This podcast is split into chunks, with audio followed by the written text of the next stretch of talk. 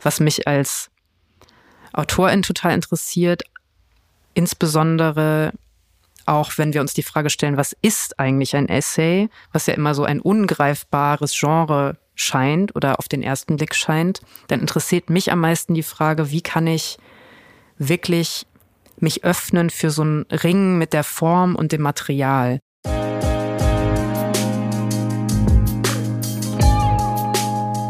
Dear Reader, der Podcast über das Lesen.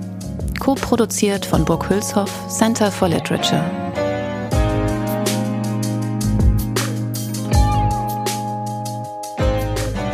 Hi und herzlich willkommen.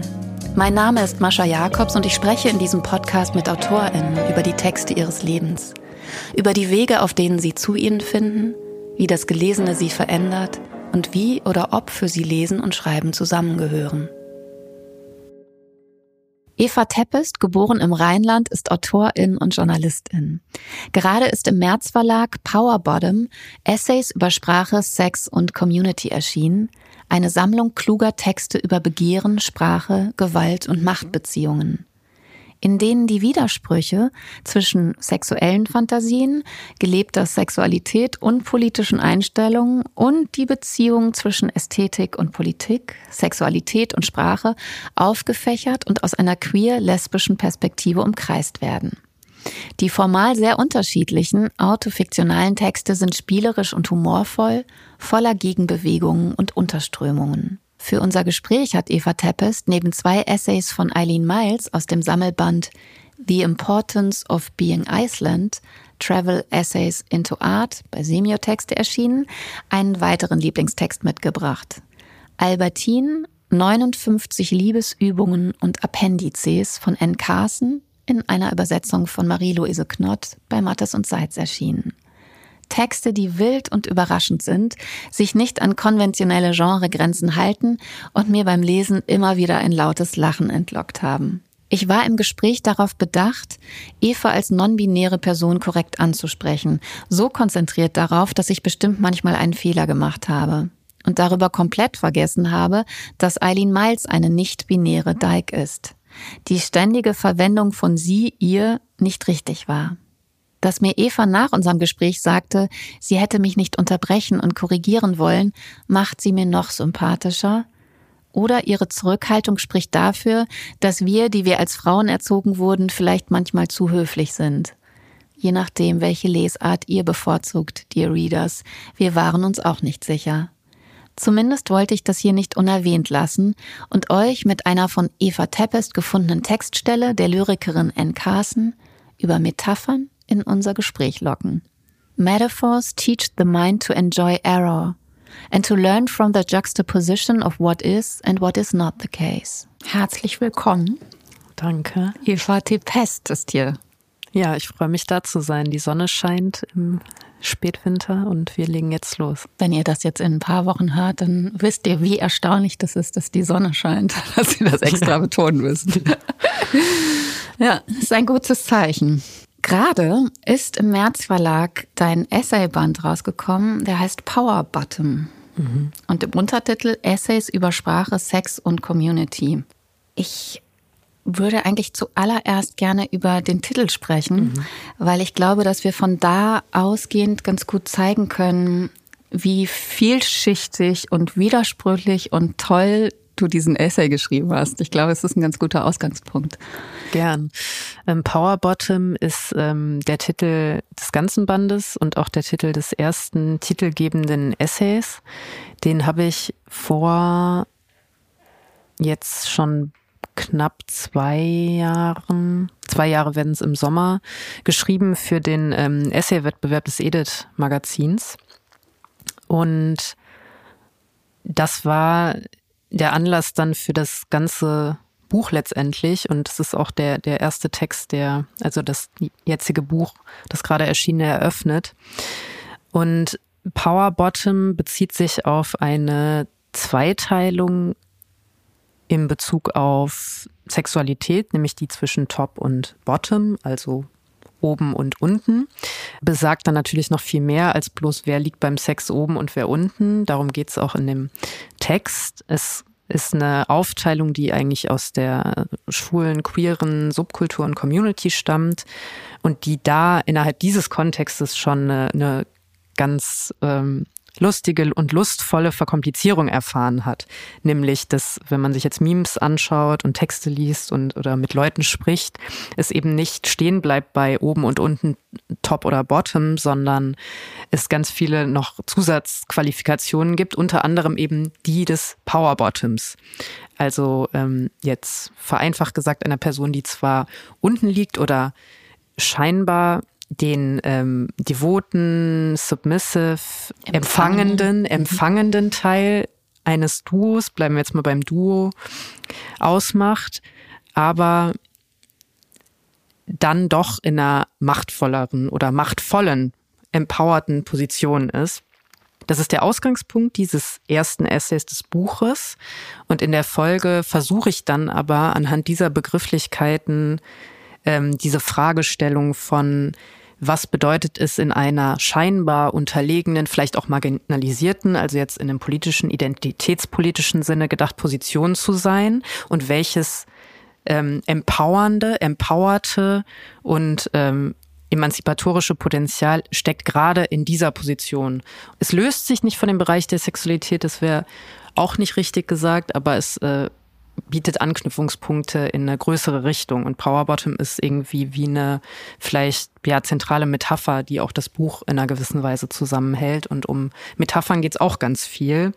Vielleicht äh, möchte ich dazu noch kurz sagen, dass auch die Perspektive zwischen Autorin, Leserin und Text, diese Dimension ist auch eine, die für mich verknüpft ist mit dieser Frage des Power Bottoming. Ja, genau, das fand ich total spannend. Ähm, du schreibst nämlich einerseits, ob man das nicht vielleicht übertragen könnte, dass die Autorin jeweils vielleicht die handelnde Person ist, also die, die die Regeln macht und dass man sich als Leserin dem einfach ähm, hingeben muss. Und dann in einer nächsten Wolte sagst du aber auch, dass man, wenn man schreibt, sich dem Text auf eine Art ausliefert. Und äh, in dieser Doppelbewegung ähm, äh, können wir eigentlich alle Texte des Buches ähm, verstehen. Und ich fand das total interessant, weil ich habe immer gedacht, sich dem Text auszuliefern, also nicht wirklich zu wissen, wohin er einen auch treibt, während es ja auch Theorien von anderen AutorInnen gibt, die sagen, naja, eigentlich ist das eine total machtvolle Geste und das trauen sich vielleicht manche Leute gar nicht, äh, sozusagen immer diese Setzung zu machen, der man dann hinterher, als Leserin hinterher geschliffen wird oder so. Aber diese Doppelbewegung fand ich total interessant. Also das ist wirklich so ein, so ein vielgliedriges so Spannungsverhältnis. Macht ist ja auch nicht etwas, was sich in, deswegen ist es ja auch ein bisschen das Ironische an dem Titel, das lässt sich eben nicht anhand einer Zweiteilung und einer so, solchen Kategorie können wir Macht im sexuellen Bereich und den anderen einfach nicht fassen.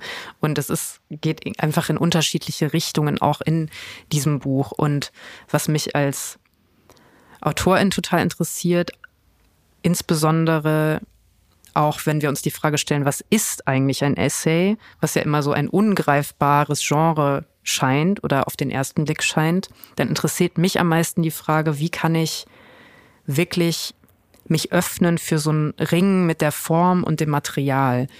Und Unterwerfung ist da, glaube ich, nicht ganz passgenau, aber für mich bedeutet das, Hingabe, doch in einem gewissen Sinne einen Text anzufangen mit einer Fragestellung, bei der mir auch noch nicht ganz klar ist, vielleicht was eigentlich die zentrale Fragestellung ist und da wirklich ernsthaft mich dem auszuliefern, auch emotional und daran eine Formsuche anzuschließen und eine Suche der Argumente, der Facetten um, um diese Frage herum.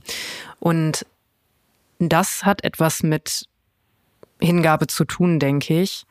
Und in dem nächsten Schritt, der ja häufig dann der umfassendere ist beim Schreiben, geht es dann schon darum, das ästhetisch zu verbessern, zu optimieren, zu schleifen, sich über jeden Satz Gedanken zu machen und das in eine Form zu bringen, über die ich dann eine gewisse Kontrolle habe, wenn ich sage, das ist jetzt so abgeschlossen für mich. Also da, da stecken dann diese beiden Momente drin beim Schreiben. Und in dem Moment, wo es gelesen wird, ist das auch ein machtvoller Gestus zu sagen, ich bin eine junge Flinterperson und schreibe über Sex, hier bin ich. Es ist aber eben auch eine Geste und nicht eine authentische Dokumentation meiner Person. Da steckt also ein, eine Stärke und Entschiedenheit und etwas Machtvolles dahinter und zugleich weiß ich nicht, und das kann ich ja nicht kontrollieren, was dann damit passiert, wenn also diese Texte in, in den ja, in, in, in das Leben von LeserInnen eintreten. Also wir haben hier wie so unterschiedliche Pfeile, mhm. äh, die aufeinander ähm, zufliegen und dann vielleicht abgelenkt werden. Und ähm, mich interessiert das ungemein, aber diese Frage von, kann ich wirklich mich komplett einem Text oder einem Schreibprozess ausliefern und am Ende einen guten Text haben im Sinne von einem funktionierenden Text, der also bestimmten ästhetischen Kriterien entsprechend funktioniert. Darauf habe ich keine Antwort und ich finde die total spannend. Und da ist Schreiben und Sex ähm, ja für mich sehr nah beieinander. Ich fand es auch total toll, wie du das geschafft hast, dass diese ähm, doch teilweise eben auch schwer nachzuvollziehbaren Wolken, also jetzt hast du es als gegeneinander fliegende Pfeile äh, beschrieben. Das ist eigentlich ein ganz gutes Bild. Ich versuche mir das gerade vorzustellen. Ich sehe es gerade vor mir. Aber trotzdem ist der Text oder sind die Texte, und das sind, das muss man auch sagen, wir können ja jetzt nicht über alle ähm, äh, im, im Detail sprechen, aber es sind auch sehr unterschiedliche Textformen, ähm, die in dem Essayband versammelt sind, sind die Texte aber immer auch und du sprichst es auch manchmal aus, also wollen sie natürlich die LeserInnen auch verführen. Es ist auch immer irgendwie ein dialogisches Prinzip, was sich, glaube ich, interessiert. Ja, das ist ähm, in dem ersten Essay, über den wir bis jetzt am meisten gesprochen haben, eben Power Bottom, der Essay explizitesten, würde ich sagen. Da gibt es eben, ähm, ich möchte das jetzt nicht komplett vorwegnehmen, aber das Spiel wird explizit gemacht. Es gibt eine direkte Ansprache, eben Dear Reader, an die Lesenden.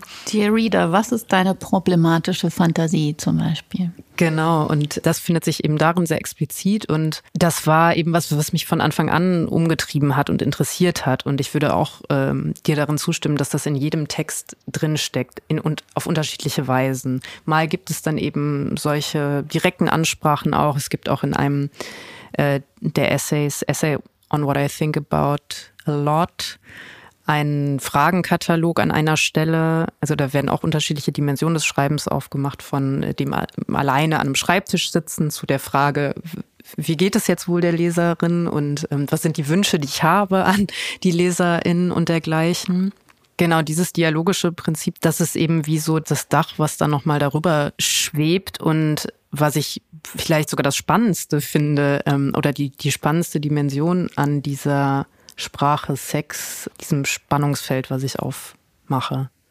Was ist das Interessante an Sex und warum kann man das mit Sprache so gut verknüpfen? Also wie bist du da überhaupt drauf gekommen? Also einerseits entspringt das ja einer, der Tatsache, dass ich so biografisch, ähm, aktivistisch, intellektuell, journalistisch ja mich sehr stark verorte in der queeren Community und Fragen, die da wichtig sind, gerade wichtig sind, schon seit den 70ern oder noch viel länger waren. Auch das ist eine äh, Ebene in diesem Buch, die Frage danach, wie es ja auch im Untertitel angedeutet wird, wie können wir Community gestalten, was kann Queerness sein, was ist Begehren, letztlich wie lässt sich eine Offenheit von Queerness praktizieren und dennoch auch konkrete Politik machen, ohne dass alle Personen sagen können, mehr oder minder beliebig, ich bin jetzt queer und es, es, es zerfließt dann und ist eben gar zu offen dann in der Hinsicht. Das ist etwas, ein Ausgangspunkt und auf Aber darf ich kurz nachfragen, ja. was dir, was die Offenheit dann ist? Also, mhm. das ist eher ein, das Konzept der Identität, was sozusagen geöffnet ist oder brüchig bleibt oder was sich auch in Bewegung befindet? Meine Analyse kommt schon zu dem Schluss, dass Begehren, also das sexuelle und geschlechtliche Identität auch daran anknüpfend offen sein können und es auch sollten, weil sonst sehr viele Formen von Gewalt entstehen, wenn wir uns selber und andere dazu ähm, zwingen, sie eben festzunageln auf bestimmte Kategorien und diese Offenheit zu verunmöglichen. Und das ist etwas, was, ähm, was Begehren ganz im Kern ausmacht. Diese Offenheit, das Überraschende und das Kontingente. Das verknüpft sich dann auch mit der Frage, warum ich ähm, Sex als Oberthema, Sex und Sprache und dieses Verhältnis als Oberthema für diesen Essayband genommen habe, weil ich glaube, dass es eine Lebensdimension ist, die sich schwerer greifen lässt als alle anderen und schwerer abbilden lässt mit Sprache als alle anderen und festlegen lässt. Und natürlich ist das was, was, ähm, was Sprache immer zu eigen ist, dass es immer eine Lücke gibt zwischen Sprache und ihrem Objekt, aber da finde ich es eben ausgeprägt und deswegen weiß ich, dass ich keine Antworten finden werde und ähm, mich immer weiter damit beschäftigen kann und daher die Wahl dieses ähm, Themas. Um aber nochmal auf diese politische Frage zurückzukommen, weil Begehren sich nicht fixieren lässt, was auch etwas sehr Schönes ist, sollte auch queere Politik und queere Community nicht Ausschlüsse produzieren. Und ähm, ich halte nichts davon, da so eine Art Gatekeeping zu betreiben und zu sagen, äh, meinetwegen, du bist noch nicht lange genug queer oder nicht queer genug, hab gleichzeitig selber die Angst, es mitunter nicht zu sein. Da gibt es sehr viele Ängste und äh, diese Fra Frage, wie kann diese Offenheit politisch behalten werden, ohne in so eine Beliebigkeit zu verfallen, ist ja eine, die ziemlich schwierig ist, aber unbedingt gestellt werden muss. Also mir geht's auch so. Ich habe mich der Queer Theory immer total verbunden gefühlt, aber habe mich eigentlich nie getraut, mich selbst als das zu bezeichnen. Also reicht eine Selbstbezeichnung nicht aus, sondern müsste das auch eine Handlung nach sich ziehen? Also die Frage, die mich dann interessiert, ist, wie können wir queere Politik machen, die möglichst vielen Menschen einen fluideren, irgendwie befreienden Zugang zu Sexualität und Geschlecht ermöglicht. Und da da gibt es ja bei, bei Spivak, ähm, der Philosophin, diesen, dieses Konzept des strategischen Essentialismus. Also irgendwelche konkreten politischen Forderungen und Handreichungen braucht es ja an einer gewissen Stelle. Ja. Und das ist die Frage, die mich mehr interessiert, als die, die danach, wer darf sich jetzt oder reicht es sich ähm, zu bezeichnen als queer. Das ist, und dann ist es halt eine Frage von, wohin gehen Ressourcen, in welchen, wie wird Queerness von Kulturinstitutionen und so weiter genutzt. Also ich bin dafür, dass da so, so konkret wie möglich hinzuschauen und diese Frage von, was ist jetzt in einem es gibt keine Queerness im essentiellen Sinne und daher ist es ist auch das nicht die Frage, wer darf das jetzt oder bin ich es jetzt so. Genau. Ich finde diesen Impuls nachvollziehbar, aber das ist nicht das, was mich interessiert. Ja weil das eben natürlich der Auflösung der Binarität äh, komplett entgegensteht. Ich äh, möchte mal kurz eine kleine Stelle aus deinem Buch lesen. Es ist auch aus dem ersten äh, Essay Power Bottom, damit ähm, wir so ein bisschen den Ton des Ganzen verstehen. Egal wie viel feministische Theorie ich lese, ich schäme mich dafür, diesen grobschlächtigen Geschichten auf den Leim zu gehen. Ich schäme mich dafür, dass ich ein Bottom bin. Eigentlich schäme ich mich, seit ich denken kann. Als ich sechs Jahre alt war, habe ich bei meiner Mutter abendlich Beichten abgelegt. Vor dem Zubettgehen gestand ich etwa, eine geliehene Kassette nicht zurückgegeben zu haben. Über meinen Schmerz darüber, ein Mädchen zu sein, verlor ich kein Wort. Wie ich im Flur meines Großvaters lag und das erste Mal realisierte, keinen Penis zu haben, oder über mein erstes sexuelles Erlebnis. Wie der gleichaltrige Sohn einer Nachbarin spielte, er würde mir an einer dunklen Straßenecke auflauern und mich vergewaltigen. Wir waren sechs Jahre alt. Mein sexuelles Skript hat sich seitdem nicht großartig geändert. Was ist ein Beichtstuhl anderes als eine Bottomkammer? Was der Katholizismus anders als das zur Religion erhöhte Begehren, sich zu unterwerfen? Queer zu sein bedeutet, sich zu schämen, und das hat auch immer mit der Angst zu tun, nicht queer genug zu sein oder nicht auf die richtige Art queer als ob es eine Blaupause für das richtige Begehren gäbe, als ob es einen Raum außerhalb der Scham gäbe oder einen Preis für erzählerische Eindeutigkeit? Ich glaube, das beantwortet auch schon deine Frage, weil wenn du dich fragst, bin ich queer genug und darf ich sein, ist das schon ein Merkmal für Queerness, würde ich sagen. Das ist die Eintrittskarte. Also, ja. Die überreiche ich dir hiermit quasi durch die Luft. Ja, ich finde, diese Stelle ist ganz gut, weil die eben auch zeigt, dass du immer auf mehreren Ebenen operierst. Also ähm, es geht eben auch immer um die Sprache und es geht immer auch darum, wie deswegen ist es eben natürlich auch kein klassisches Bekenntnis, sondern es ist ein autofiktionaler Text. Es geht immer darum in all diesen Texten, wie verschiedene Versionen des Selbst hier sprechen können. Und eben auch auf ganz verschiedenen Ebenen, die, die immer wieder zusammengezogen werden und aufgefächert werden, zusammengezogen werden. Und das gelingt dir wirklich sehr, sehr gut. Deswegen ist es aber auch umso schwieriger darüber zu sprechen, weil man diesen Text natürlich oder diese Texte lesen muss. Ja, und ich hoffe, dass äh, wir euch jetzt nicht verschreckt haben, sondern einige sich eingeladen fühlen und äh, ich dann wir noch weiter darüber sprechen können im Anschluss zu anderer Gelegenheit und andere auch mit mir. Ja, und spielerisch. Das ist, glaube ich, was wirklich wichtig ist an diesen Texten. Und das beschreibst du auch in einem äh, Dialog mit deiner Schreibkollegin. Mit Lentakio Musiol, genau. Wir machen auch die Reihe Dyke Dogs zusammen in der Schaubühne in Berlin unter anderem, ja. Ja, da musst du gleich kurz mal drüber sprechen. Mhm. Und ihr schreibt aber auch kollektiv Texte, ne? Ja, wir haben ähm, also tatsächlich in, in Powerbottom, in dem Essayband, gibt es einen Text, den wir gemeinsam geschrieben haben, die Dyke Doggische Enzyklopädie. Ähm, wirklich ein sehr lustiger und lustvoller Text, wie ich finde. Es hat sehr viel Spaß gemacht und es gibt ein Gespräch von uns ähm, dann über den Essay und unser gemeinsames Schreiben. Und tatsächlich habe ich das überhaupt Prosa und Essay schreiben auch mit Lennon gemeinsam letztlich angefangen. Und das machen wir auch weiterhin. Äh, ich wollte einerseits äh, mit dir nämlich über, also ich wollte sagen, dass diese Gesprächsform in dem in dem Essayband eben auch, also das Dialogische sozusagen nochmal auch eins zu eins äh, gemacht wird. Und auch da irgendwie, so wie glaube ich auch vorher bei den Texten, diese ganz starre Form von Autorschaft äh, aufgelöst wird, indem ihr beide miteinander sprecht und indem man auch merkt, dass äh, Gedanken oft natürlich im Gespräch und dialogisch entstehen oder auch anhand anderer Texte.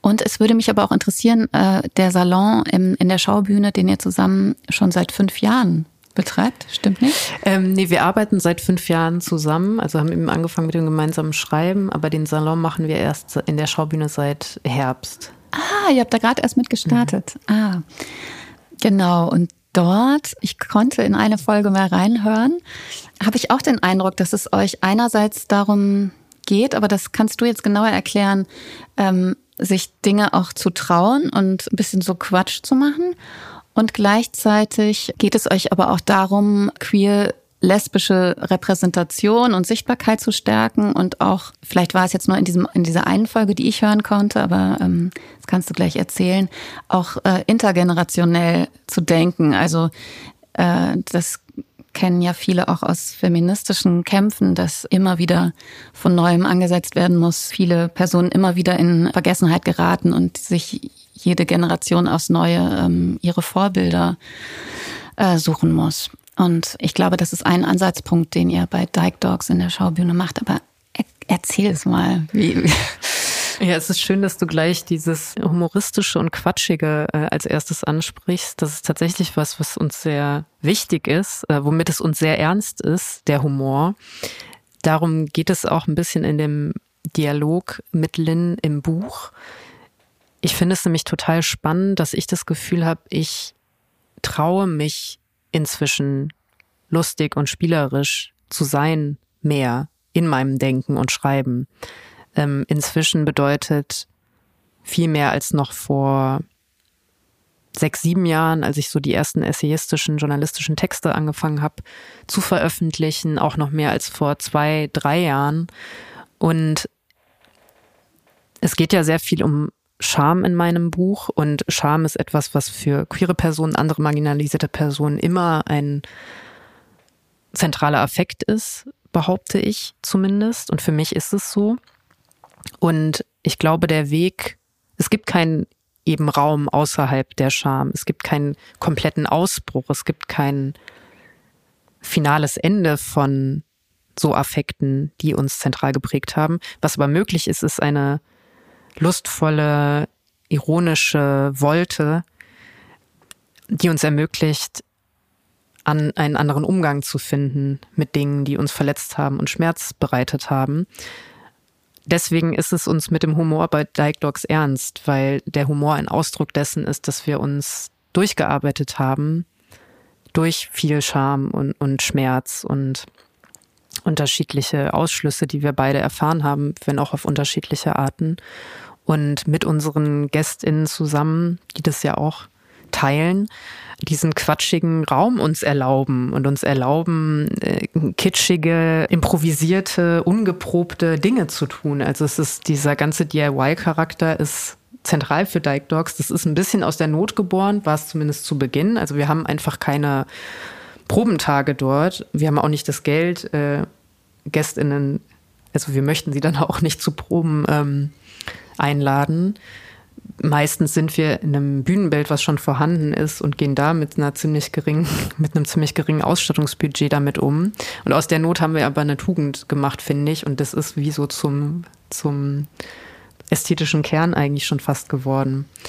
Quatsch das heißt, zu machen. Ihr nutzt auch das, das Bestehende. Also wenn dann irgendein äh, Bühnenbild aufgebaut ist, dann nutzt ihr das und lehnt daran eure Show an? Oder Genau, wir hatten äh, jetzt beim letzten Mal beispielsweise, da hattest du äh, reingehört, bei unserer letzten Show, die hieß Die aktuelle Lesbe, da haben wir so eine Live-Radio-Show gemacht und das Bühnenbild war ein Haufen, also die ganze Bühne im Studio in der Schaubühne in Berlin war voll mit Sand. Und dann hat unsere tolle äh, Bühnenbildnerin Ulla Willis den Vorschlag gemacht, dass wir doch darauf aufbauen, das einbeziehen könnten indem wir so eine Art von Strandsetting behaupten. Und das haben wir dann gemacht. Also wir waren dann in, in Badekleidung und Bademantel und Sonnenbrille und so auf der Bühne, hatten unsere Handtücher und so verschiedene Beach ähm, äh, Sachen, Bälle und so Stuff. Und ja, die Behauptung wurde dann so, wir sind eigentlich im, im Urlaub und hängen da ab und uns geht's auch nicht so gut und wir leiden alle un unter unseren Polybeziehungen und jetzt müssen wir aber auf Sendung gehen und ziehen uns dann irgendwie ein Jackett über, über den Badeanzug und setzen uns dahin. Also damit irgendwie, ja, das so aufzunehmen, das ist zum Teil des Konzepts geworden. Und deine zweite Beobachtung, der zweite Aspekt, den du hervorgehoben hast, war dieses Intergenerationale. Und das ist auch äh, nicht zufällig, dass es jedes Mal ein Teil davon ist. Das ist uns äh, total wichtig. Es ist leider so, dass sowieso, wie du auch sagst, feministische Kämpfe nicht abgeschlossen sind, sondern immer wieder geführt werden müssen oder kontinuierlich viel mehr geführt werden müssen. Ähm, egal, ob es jetzt um, um Schwangerschaftsabbruch, das Recht auf Schwangerschaftsabbruch geht, queere Rechte und so weiter. Global, auch in Deutschland, ist das was, was kontinuierlich passieren muss. In Bezug auf lesbisch-queere Geschichte ist es so, dass wir wahrnehmen, dass es einen, eine Lücke gibt zwischen insbesondere dem, was so in den 70ern und 80ern gemacht, publiziert, erdacht, erprobt wurde und äh, der heutigen Zeit. Und das fängt eben damit an, dass viele Bücher, Texte nicht übersetzt, vergriffen sind, einfach nicht auffindbar sind. Und zwar nicht nur von NischenautorInnen, sondern auch von sehr bekannteren, wie Monique Wittig beispielsweise. Und das geht ja bis, bis zu dem Fakt, dass das Spinnenboden-Lesben-Archiv hier in Berlin in einer Dreiraumwohnung untergebracht ist, hier im Prenzlauer Berg auch, und es unfassbar viel Material gibt, was ja darauf wartet, gehoben zu werden und bearbeitet zu werden. Ja, das ist uns was extrem Wichtiges. Ich habe ähm, der Taz neulich ein Interview gegeben und da hatte dann jemand kommentiert unter das Interview sinngemäß, ja, das ist doch alles nichts Neues, was äh, die Person hier sagt, das kennen wir doch schon seit den 70ern. Und ich fand das eigentlich irgendwie ein Kompliment für mich, weil darum geht's auch, da eine Kontinuität herzustellen. Und ich finde, das ist äh, ungemein, also wertvoll. Mir geht's nicht darum zu behaupten, ich äh, würde hier das Rad neu erfinden. Es geht immer um einen weiterdenkende Aufnahme. Und das ist ja auch etwas, was dieses Genre des Essays so ganz besonders macht, dass es wirklich ermöglicht, sich vertieft mit ähm, intellektuellen und anderen Vorbildern, Texten, Objekten auch zu beschäftigen. Stimmt, und es sind eben auch nicht immer nur Texte, sondern es, oder es kann eigentlich alles sein, was einem so, während man schreibt, äh, entgegenfliegt. Was mir auch aufgefallen ist, dass du auch gerne, und ich glaube, da hast du auch mit einer deiner Lieblingsautorinnen was gemein, die du auch mitgebracht hast, Eileen Miles, wir sprechen gleich über sie, dass dir auch wichtig zu sein scheint, zu beschreiben, was du tust, während du schreibst. Also das eben auch so fast materialistisch oder so, so runterzubrechen oder eben diese Ebene der Produktionsbedingungen genauso mit in den Text aufzunehmen. Ist das nur, nur eine Vermutung, dass du das bei Eileen Miles gelernt hast? Oder äh, ich habe bei irgendwie habe ich da die mhm. Ähnlichkeit zwischen euch beiden gesehen. Also Eileen Miles hat mich ungemein empowered in unterschiedlicher Hinsicht und darüber die Tatsache, dass Eileen Miles viel darüber spricht, was die Produktionsbedingungen sind und ja wirklich sehr ähm, sehr konkret. Also ich weiß, wie groß die Wohnung von Eileen Miles ist und was Eileen Miles für bestimmte Texte bekommen hat und was das Jahreseinkommen war zu Zeiten von Miles Präsidentschaftskampagne 92 und was Miles beim Schreiben ist und wann Miles schreibt und so. Das ist, finde ich, extrem empowernd.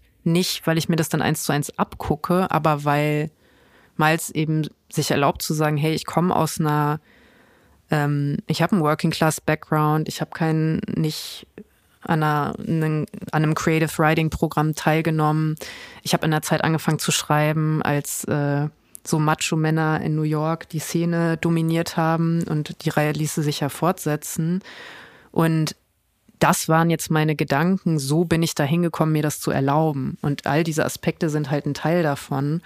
Und ich brauche das für mich und finde, dass in Deutschland, im deutschsprachigen Literaturbetrieb, ja wenig über Geld gesprochen wird. Es wird wenig über Honorare gesprochen.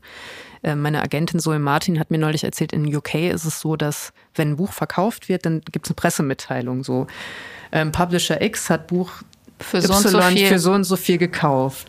Und mir ging es jetzt so, auch ähm, ich habe jetzt im Anschluss an den Essayband einen Roman geschrieben, also den klassischen Debütroman, dass ich wirklich keine Ahnung hatte, was die Bandbreite ist von den Honoraren, die AutorInnen für den Debütroman kriegen. Stimmt, das kann man nicht recherchieren. Das kann man wirklich nicht recherchieren und darüber spricht auch niemand. Und das ist ja was sehr Deutsches auch. Mhm. Oder im Kulturbetrieb ist es was, was sehr extrem ist, weil es eben ja eine geringe geringen Anteil an, an Gewerkschaftsmitgliedern gibt und so weiter. Also da fehlt es einfach an Transparenz an allen Ecken und Enden. Deswegen mache ich das auch. Ich habe auch in dem Exposé von dem Essayband, der dann an die Verlage ging, auch sowas geschrieben wie, ja, ich kann das gerade schreiben, weil ich ALG 1 kriege. Also es gab so ein bisschen so einen experimentellen Vorbau oder so ein Gestus von, hey, ich, ich brauche irgendwie auch jetzt dann Geld bald. Ich finde das total wichtig. Und das ist eine der Facetten, die so toll sind an Miles. Und aber vielleicht nochmal auf einer ästhetischen Ebene ist es dieses über das Schreiben, die Materialität des Schreibens zu schreiben, auch eine, eine Not manchmal, aus der ich dann versuche, eine Tugend zu machen. Auch weil ich es wirklich interessant finde, weil ich habe das Gefühl, um wieder auf dieses Ringen zurückzukommen, was ich brauche für jeden Text. Sonst weiß ich, dass es irgendwie kein guter Text ist am Ende, wenn, wenn es das nicht auch hat als Teil des Prozesses. Wenn ich einen Widerstand verspüre, es nicht schaffe, einen Text zu schreiben, zu fassen, damit weiterzukommen, daran verzweifle, dann steckt häufig etwas Interessantes darin. Es gibt Gründe dafür. Es ist dann nicht äh, reines irgendwie Prokrastinieren oder so. Und das interessiert mich in meinem eigenen Schreiben, aber auch bei anderen sehr.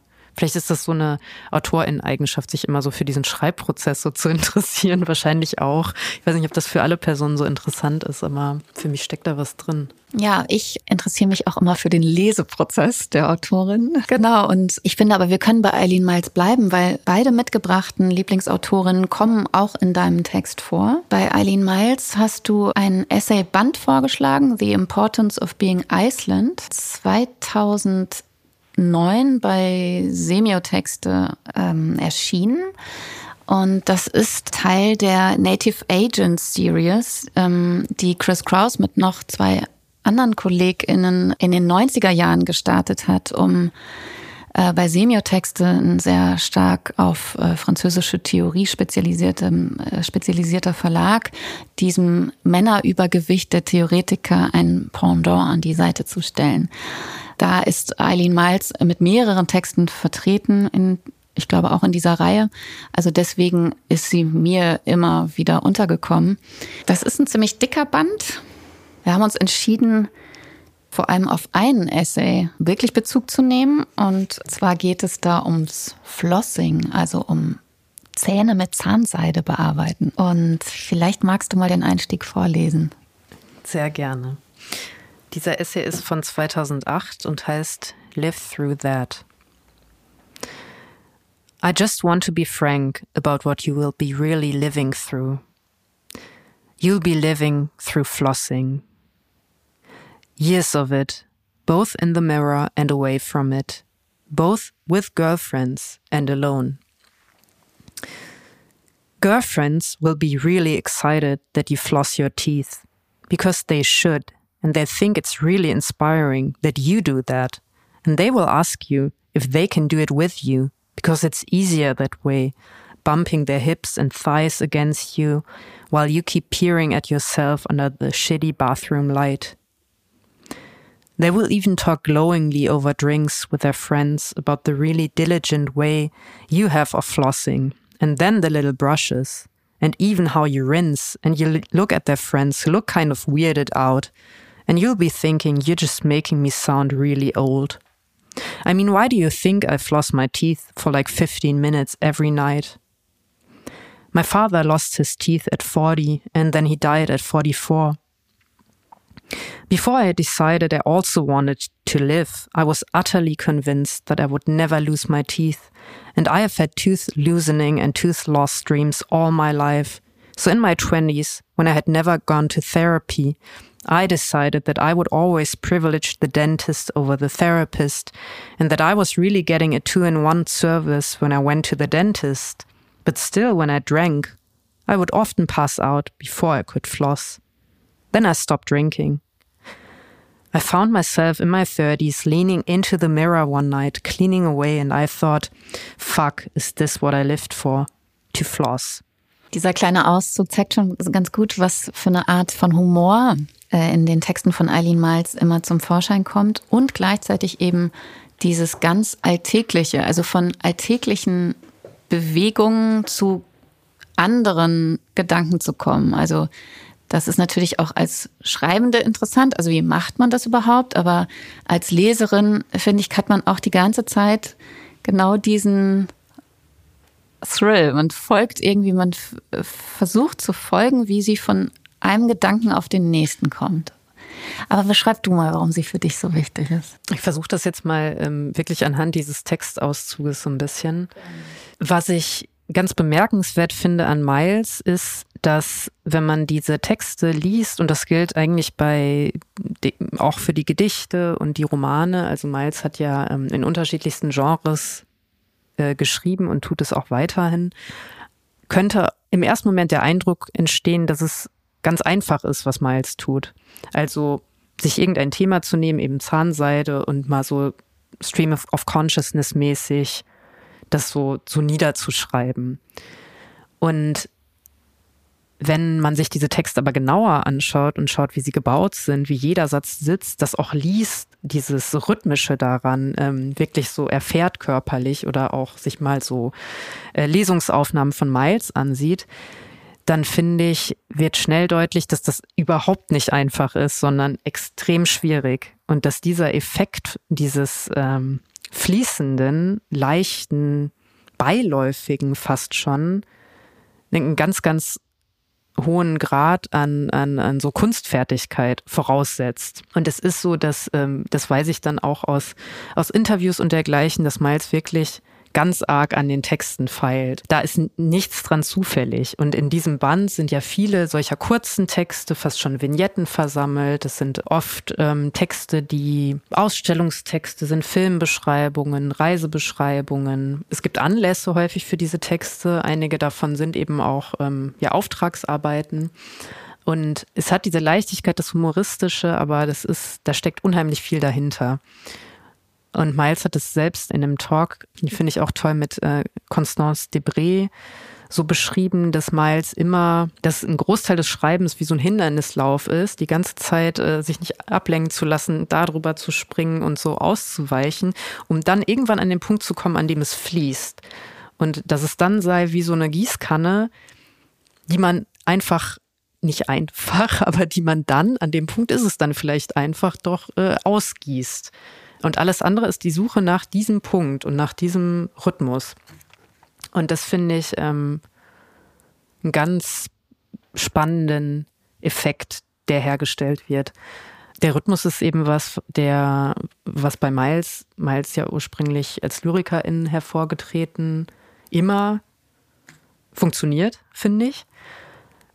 Ich habe ähm, einen dieser Essays mal übersetzt für das Wettermagazin und da war es interessant, weil Miles Sätze sind fürs Englische oft sehr lang.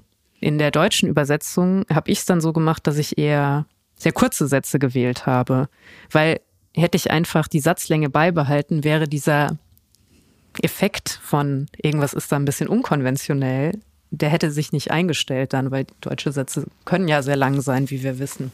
So viel mal zur, zur Textebene im engeren Sinne und dann ist da wieder diese Materialität. Also es geht wirklich in diesem Essay auch um die Bürsten und um den Zahnarztbesuch und um die Zahnseide und wann findet das Flossing statt und wann nicht. Und daran wird aber so viel im Zuge dessen, das sind nur so vier, fünf Seiten, die dieser mhm. Essay umfasst, wird so viel aufgemacht. Allein auf dieser ersten Eingangsseite geht es ja um Beziehungen, um die Eltern, um Nüchternheit, nüchtern werden, das Trinken und dann um den Tod. Also die Frage, die diesen ganzen Essay durchzieht, ist, wie verbringen wir unsere Zeit? Und das ist die einzige, die wir haben. Und was bedeutet das, sich zu entscheiden, dann 15 Minuten pro Tag von dieser Zeit mit Zahnpflege zu verbringen. Und ich finde das so eine krasse Frage. Ich könnte da jetzt irgendwie drei Stunden drüber nachdenken oder ich glaube, wir können total lange darüber sprechen. Ja, und das ist sehr, sehr, sehr bemerkenswert, finde ich. Das ist wirklich ihre Gabe, ne? Also ich meine, ich finde, es gibt auch Texte, da nimmt das Unverständliche, übernimmt sozusagen. Also manchmal ist es mir dann ein bisschen zu experimentell oder vielleicht zu wild oder zu springend. Ich, ich kann es noch gar nicht genau sagen. Also deswegen, ich finde, es gibt nicht nur diese eine Bewegung, die äh, sozusagen scheinbar leicht oder leichtfüßig daherkommt und aber eigentlich so ganz schwere und komplexe Fragen in sich trägt, sondern auch irgendwie umgekehrt. Also oh, da gibt es, glaube ich, wieder irgendeine Doppelbewegung. Ähm, ja, das stimmt. Bei dem titelgebenden Essay, The Importance of Being Iceland, wir hatten im Vorfeld kurz darüber gesprochen, da ist es so, dass von so einer High-Culture-Ebene ähm, isländische Sagen und, und KonzeptkünstlerInnen und so weiter dann ist wie so, ich will jetzt nicht so eine Oben-Unten-Metaphorik bemühen, aber das ist häufig wie so der Anfangspunkt und in, in der Folge geht es dann aber meinetwegen darum, dass Miles jetzt auf Island ist und ein Schiff verpasst hat und jetzt nicht mehr wegkommt von so einem Ferienort. Also das gibt es äh, auf jeden Fall auch. Und ich weiß nicht, ob das so entgegengesetzte Bewegungen sind. Ich habe das Gefühl, es, als hätte Miles sich die Erlaubnis gegeben, an einem gewissen Punkt das Miles in, interessierende Material so zu nehmen, wie es kommt. Klar, weil ähm, wenn man sich nicht die Erlaubnis gibt, also da kommen wir zu dem Flossing-Text zurück, ja. dann ist das Leben bald vorbei und man hat all die Dinge nicht getan. Ja, das ist vielleicht auch, was man von ihr lernen kann, während man sie liest. Weil es gibt ja niemanden, der, gerade in diesem Bereich, in dem wir uns bewegen, es gibt ja niemanden, der sagt, was ist Literatur, was ist ein Text, was ist richtig und was ist falsch.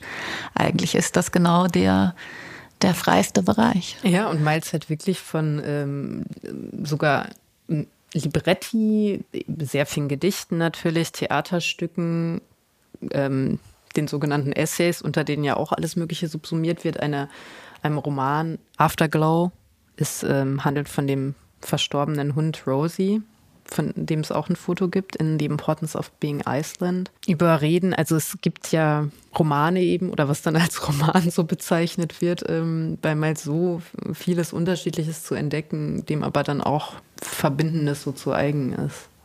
Aber ich finde, man muss sie auch wirklich reden hören oder auch performen hören. Also wenn ihr, äh, wenn ihr euch so sehr dafür interessiert wie wir uns, dann äh, sucht das einfach mal. Man findet ganz viele Interviews, man findet aber auch Performances und irgendwie muss man auch den Körper oder die Stimmlichkeit dazu kennen, finde ich. Ja, die Verkörperung, der Rhythmus, das, das vermittelt sich, also im selberlesen ja dann schon mehr, finde ich auch. Das ist ja oft so und das ist eben das, was ich dann vielleicht als, als irgendwie sowas. Liest du auch oft laut? Also meine eigenen Sachen sowieso immer, so, so oft, wie ich daran denke.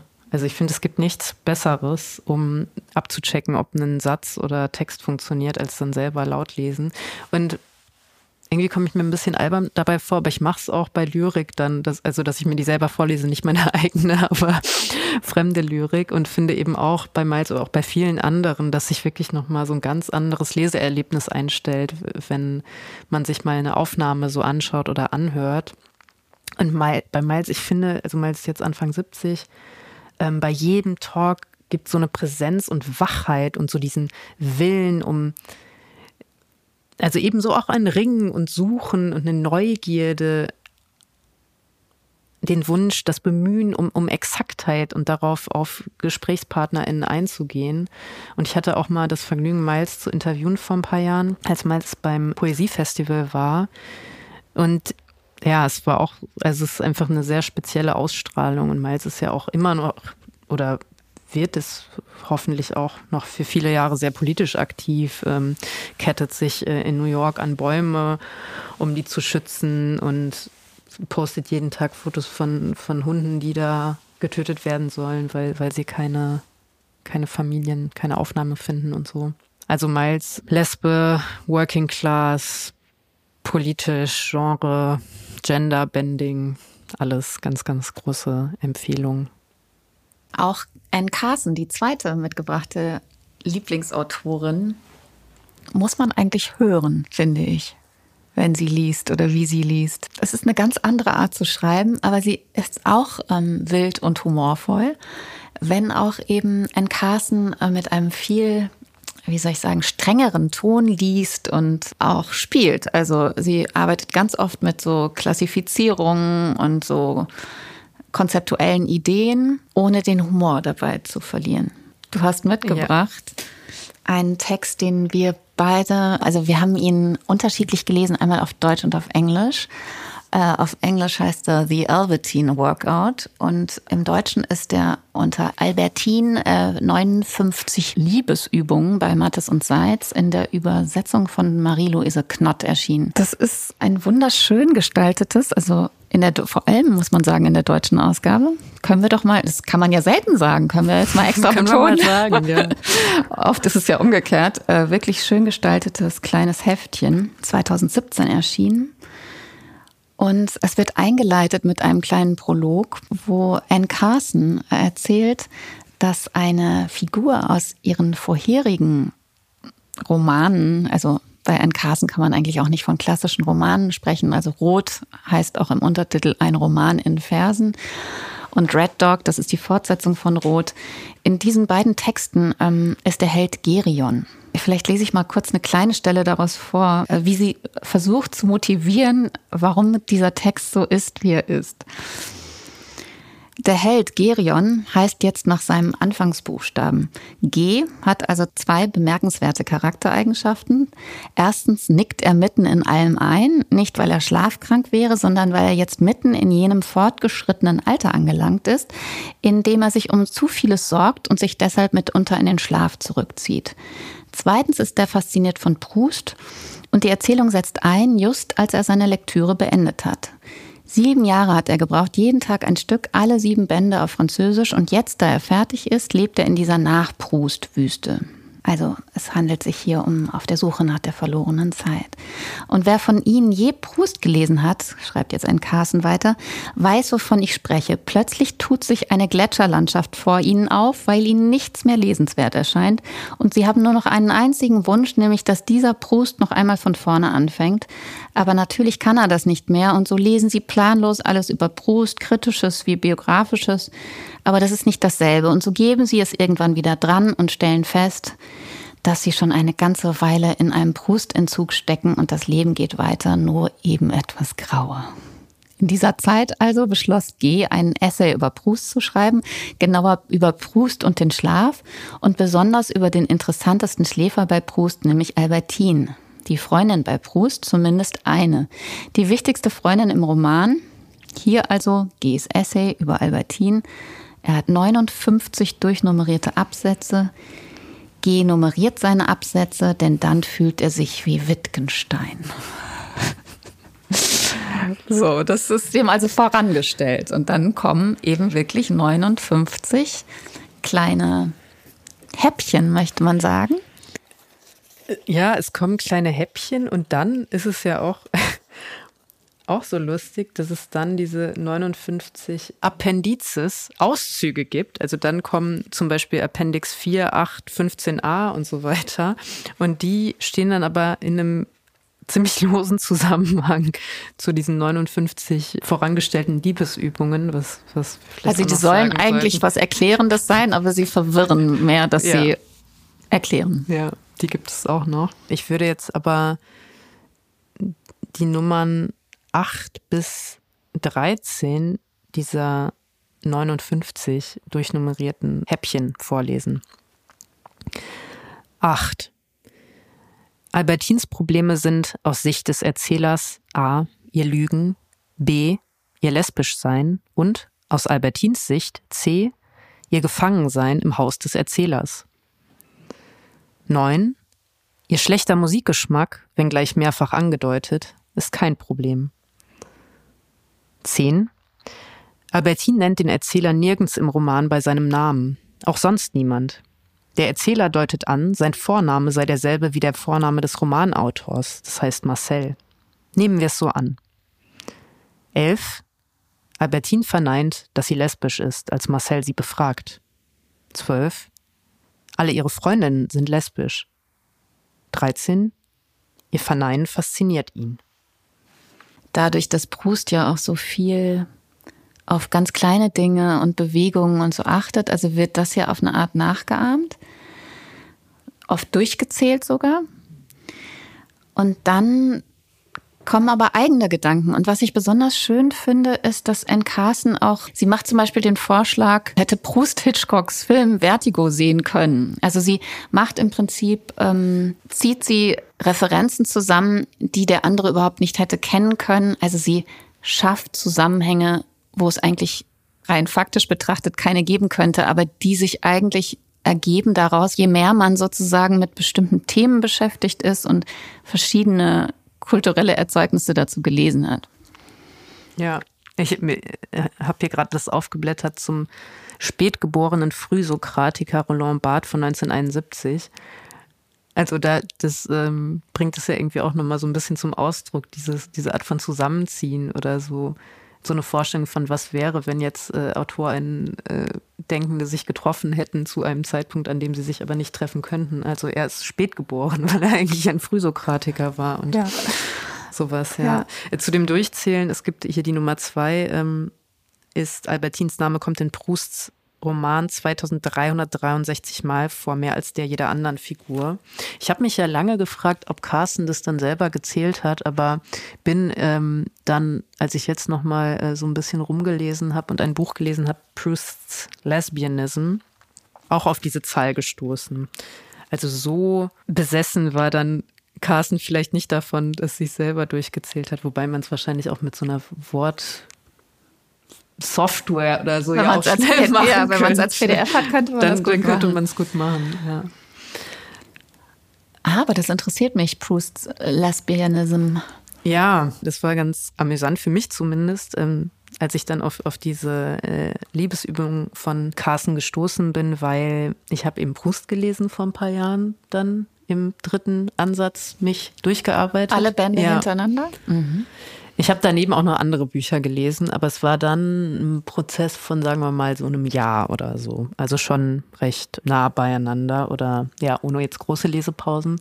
Das erste Mal versucht habe ich es mit 13, da hatte ich ähm, mir von meinem Konfirmationsgeld die 50 größten Romane des 20. Jahrhunderts von der SZ gekauft und habe da alle durchgelesen. Und da gab es ist da ein Band? Genau, da ist ein Band, einer der früheren. Ich müsste das jetzt nachschauen, welcher das ist. Eine Liebe Swans, glaube ich. Ist ja recht kurz. Habe ich damals gelesen. Irgendwo wird auch erwähnt in diesem Proust's Lesbianism, dass das ja ein Band ist, der oft empfohlen wird als so der einzelne, den man sich rauspicken kann. Und da kommt Albertine nicht vor, ob schon Albertine eben sehr viel vorkommt, wie wir gerade gehört haben.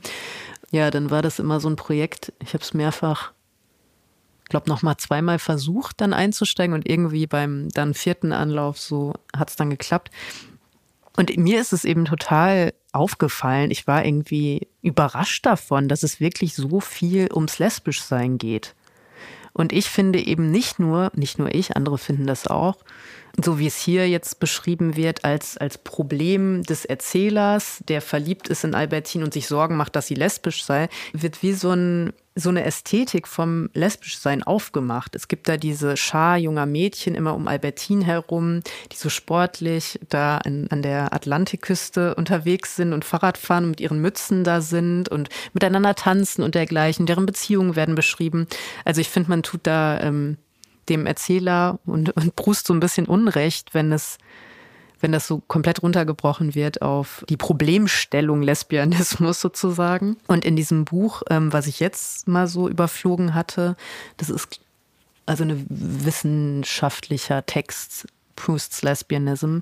Ich glaube, es ist dann die Druckform einer Doktorarbeit, die ähm, Autorin müsste, kann ich gleich nochmal nachschauen.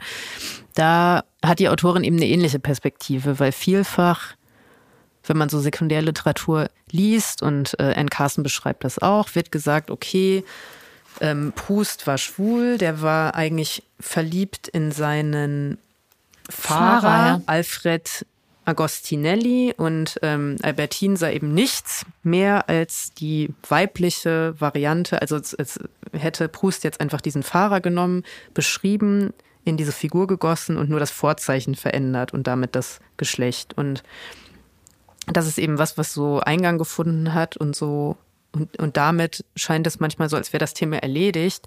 Und ich habe das dann gelesen, dachte, wie, ich habe noch nie so ein Buch aus, aus dieser Zeit gelesen, was so viel sich mit Lesben beschäftigt, auf eine Art, die ich wirklich auch interessant und lustig fand und so. Also dann habe ich gedacht, boah, darüber würde ich gerne mal was schreiben. Und dann äh, hatte in Carsten das schon geschrieben und äh, dann äh, muss ich natürlich erstmal ein paar Jahre darüber nachdenken, was ich noch anderes daraus machen könnte. Aber ich bin noch dran. Also ich sitze jetzt gerade an so einem Prosa-Projekt, in dem eine ähm, eine Figur besessen ist von Proust und ähm, abstruse Theorien zu Proust eben entwickelt und ja aus so einer lesbischen Perspektive heraus. Also es hat mich noch nicht losgelassen. Es ist noch nicht erschöpft, glaube ich, das Thema. Und ich meine, du könntest ja vielleicht auch einfach äh, die eine Figur wieder bei Anne Carson klauen, die die anders und weiter darüber spricht. Ja, ich glaube, das ist wirklich, ähm, ja, bodenlos, wie es so bei Proust ist. Und ich fand es eben auch nochmal lustig, als du es gerade gelesen hast, weil ich weiß nicht, was deine Erfahrungen sind. Aber nachdem ich dann durch war mit auf der Suche nach der verlorenen Zeit, ging es mir auch so, dass ich irgendwie mehr brauchte. Und ich habe dann eben dieses Encarsen-Heft gefunden und dann angefangen äh, zu lesen. Eve Sedgwick hat auch eine, ein Essayband The Weather in Proust rausgebracht, die eminente Queer-Theoretikerin, leider verstorben. Und da gibt's ja auch Essays, die sich nur darum drehen, wie Proust Luftdruck beschreibt und das Wetter eben. Und das dann auf 50 Seiten untersucht dann Sedgwick, was das jetzt für eine Bedeutung haben könnte und macht und, und hat da eine, ja, diesen sehr theoretischen Blick darauf. Man kann sich irgendwie sehr vielen Aspekten widmen, auf jeden Fall. Absolut. Die Regalmeter wären auch mal interessant, wie Leute auch, es gibt ja auch ganz viele Texte, die einfach nur über ihre Proust-Lektüre schreiben, ne? während sie lesen, aufschreiben. Ja, ich frage mich, ob das auch so ein bisschen sowas hat von ähm, so einem Produktivitätszwang. Also für mich selber frage ich mich das auch. Bei Carsten habe ich mich das auch gefragt. So, ich habe jetzt so viele Stunden darauf verbracht und bin Autorin. Da muss ich doch jetzt irgendwas auch produzieren, was damit zu tun hat. Also ja, und natürlich ist es so ein, so, ja, so ein super so ein bisschen natürlich auch immer so ein Macho-Gestus, dann so, ja, ich habe Proust gelesen. Bei Miles, ähm, in einem meiner absoluten Lieblingsgedichte von Miles Peanut Butter gibt es diese Zeile, I've accidentally read all the works of Proust this summer, was natürlich unfassbar witzig ist, weil innerhalb eines Sommers und aus Versehen so. komplett Proust lesen, ist natürlich komplett abstrus. Also um nochmal darüber zu sprechen, wie ähm, oder darauf zu verweisen, wie Miles diesen ne, Macho-Gestus dann so aufgreift von ne, ja, Infinite Jest gelesen, Proust gelesen.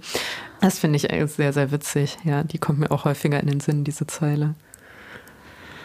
Also Eva, ich freue mich auf alles, was dann jetzt von dir kommt. Du hast jetzt ein paar Sachen schon angedeutet.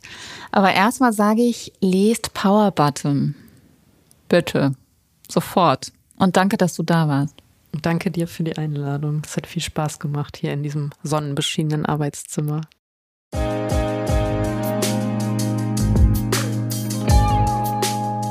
Dear Reader von Mascha Jacobs wird co-produziert von Burg Hülshoff Center for Literature und gefördert durch die Beauftragte der Bundesregierung für Kultur und Medien. Schnitt Mia Ender, Postproduktion Niki Franking, Covergestaltung Sarah von der Heide und Jingle Walter P99 Orchestra.